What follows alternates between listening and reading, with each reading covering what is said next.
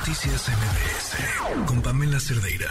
Ayer les presentamos esta um, historia que hizo Itzel López, quien es parte de este equipo, en el que fue a, bueno, pues a corroborar algo que ya le habían contado, que estas camionetas que estaban afuera de eh, un centro de salud, lo que hacían era confundir a las chavas eh, que iban a practicarse un aborto como si fueran parte del mismo centro de salud, distraerlas el suficiente tiempo como para que perdieran su cita y además eh, darles información engañosa. Le agradezco muchísimo a Estefanía Corpi, periodista independiente, especialista en derechos de las mujeres, migración y fotógrafa documental que nos acompañe en la línea. ¿Cómo estás, Estefanía? Muy buenas noches. Hola, Pamela, buenas noches. Muchísimas gracias por el espacio. Oye, Estefanía, fuiste tú parte del grupo de esta, estas periodistas que investigaron, porque además de todo el mundo, eh, cómo había esta mm, organización estadounidense que apoyaba económicamente a estos lugares que estaban en sitios establecidos con páginas de internet que se vendían como si fueran páginas pro aborto, pero que buscaban pues exactamente lo mismo que suceda dentro de estas camionetas. Cuéntanos. Exactamente, mira, eh, yo fui parte de una investigación muy grande que hizo Open Democracy en el año 2018-2019 eh, literal en todo el mundo, porque Heartbeat International, que es la asociación, bueno, la organización de la que hablaba, eh, tiene centros en 60 países y ellos dicen tener más, casi 3.000, ¿no?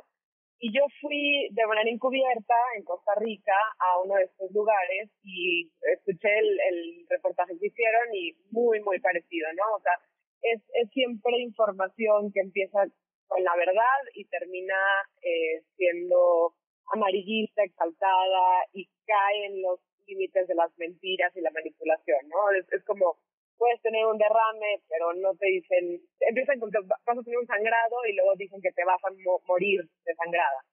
Eh, en Costa Rica es un lugar donde el aborto es eh, aceptado por causales, entonces era un lugar, yo estaba haciendo algo ilícito, ilegal, y lo que hicieron conmigo, por ejemplo, era pedirme mi número de pasaporte, porque claramente no era pica, este, porque era una forma para ellos también como de manipularme al final, ¿no?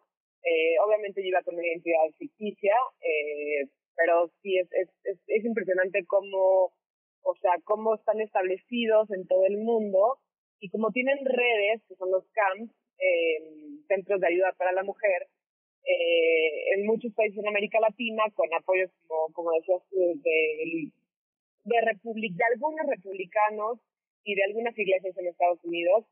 Ya no es solamente una iglesia católica la que, como, como era en un principio Heartbeat en, en, los 70, sino que están, tienen alianzas con eh, iglesias católicas y evangélicas. ¿Cómo fue parte de este proceso? Porque tú te supone que estás llegando a una clínica que en teoría hace algo ilegal, pero que te va a convencer, te va a tratar de convencer metiéndote miedo que, que no lo hagas. Y después tiene incluso tu información. ¿Qué, ¿Qué fue lo que más te llamó la atención durante este proceso?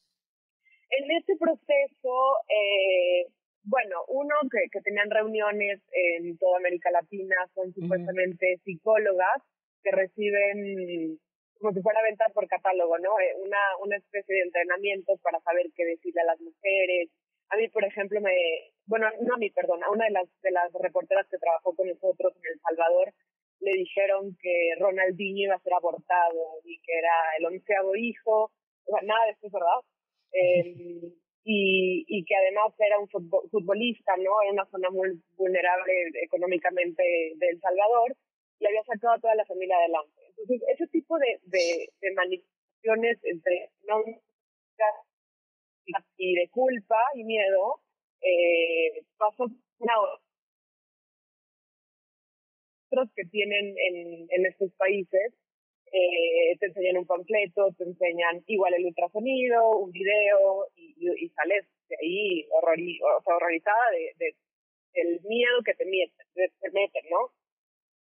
Contaba una de tus compañeras, Isabela, que ella sentía un coraje horrible porque sabía que todo lo que le estaban diciendo era mentira pero a la vez, pues ir eh, a, hacer un trabajo como este, pues tiene su parte de, riesgo y de nervios y de no puedo decir absolutamente nada, ¿no?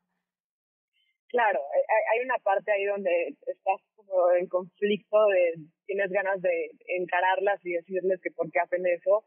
Eh, pero yo me acuerdo cuando, cuando hablamos con las reporteras que trabajaban con nosotros y, y yo les decía que teníamos que entender, o sea, teníamos que llegar a esos lugares entendiendo que las mujeres que estaban haciendo esto también realmente creían que estaban haciendo un bien. Claro. Wow, qué buen dato. O sea, es, es, es, para ellos están salvando niños, ¿no? Y, y, y obviamente la investigación, y fue algo que le, le repetimos muchísimo Isabel y yo, era encontrar las partes de irregularidades e ilegalidades sin caer en, cosas que tuvieran que ver con religión o moral. Porque creo que eso es algo súper personal. Lo que está mal es decir mentiras, es tener, eh, o sea, tener estos centros que no es su función, ¿no? La interrupción legal de un embarazo, o, o manipularlas para que pasen de las 12, 14, 24 semanas. Eh, eso, eso es lo que está mal, ¿no? O sea, como que siempre tratamos con esta investigación de quedarnos en, la, en el riguroso eh, legalidad, ¿no? Claro.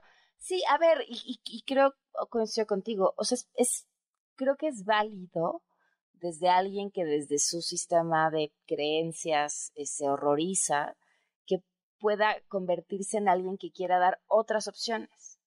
Pero si esas otras opciones te las doy engañándote, entonces ya está mal. Y si además me aprovecho de esas otras opciones, que creo que ese es ya otro gran tema, pues ya este sistema de valores queda cuestionado por completo. Te agradezco muchísimo la, la oportunidad de platicar de este trabajo, Estefanía. Muchísimas gracias. No, gracias a ti, Pamela. Gracias, muy buenas noches. Noticias MBS